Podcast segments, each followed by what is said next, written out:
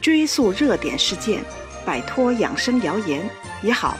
这里是彤彤中医养生妙招。春天天气暖，很多人开始上火了，长痘痘、起口疮、嗓子疼，甚至失眠。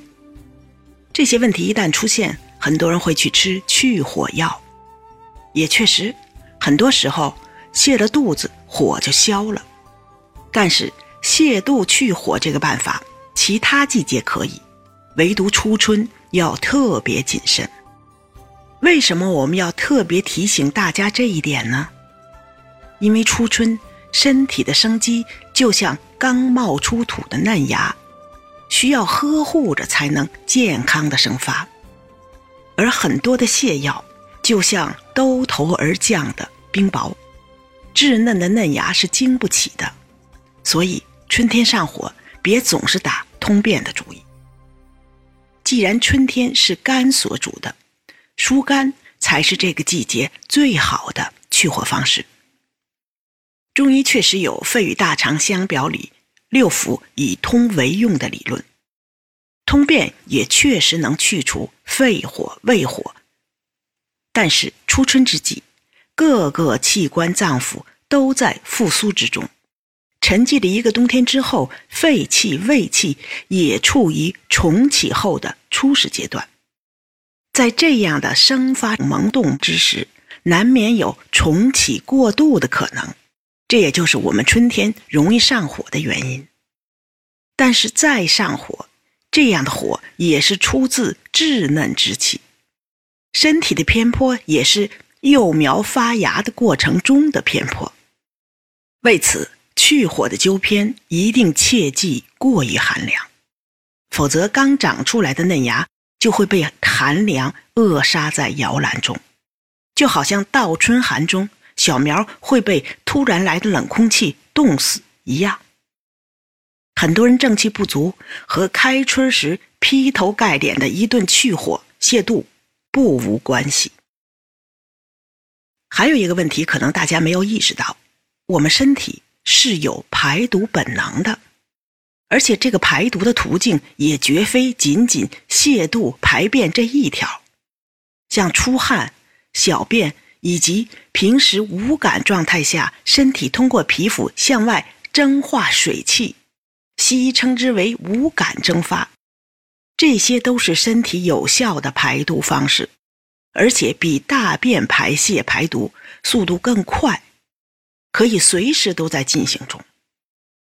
我们在春天疏肝，就是为了保证这些排毒方式，特别是身体的无感蒸发能够顺利进行。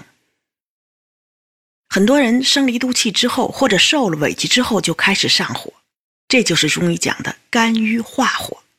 而大家熟悉的加味逍遥丸就是针对这个问题的。我们在之前的节目里也多次提过这个药。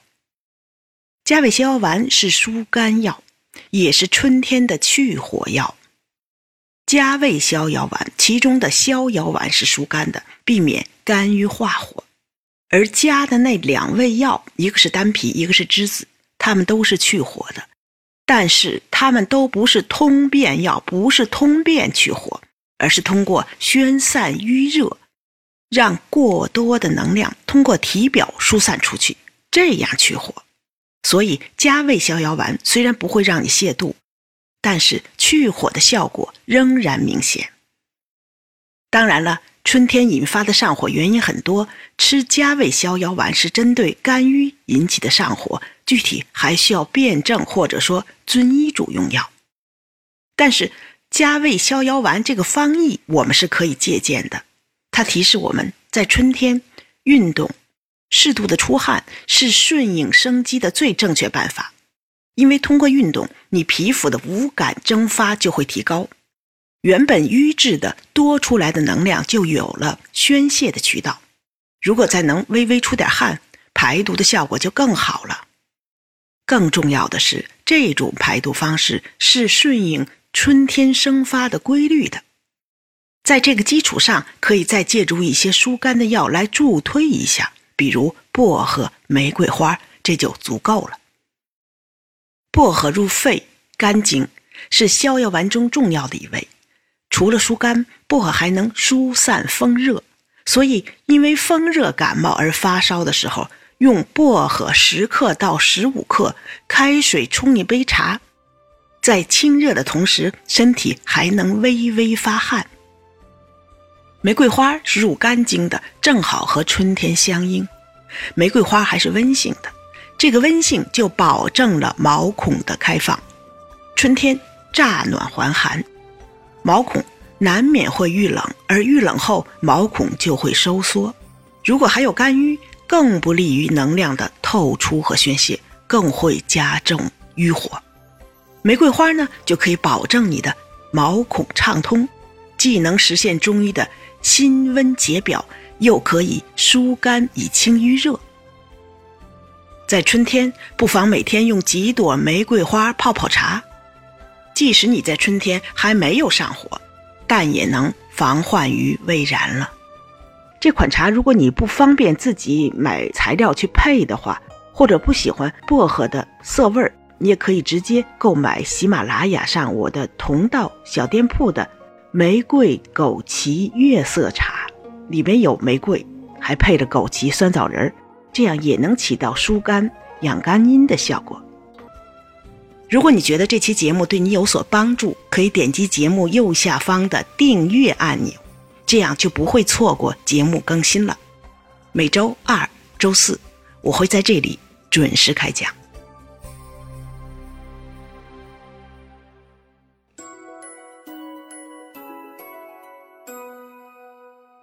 本节目由健康新同学、博吉新媒联合出品，喜马拉雅独家播放。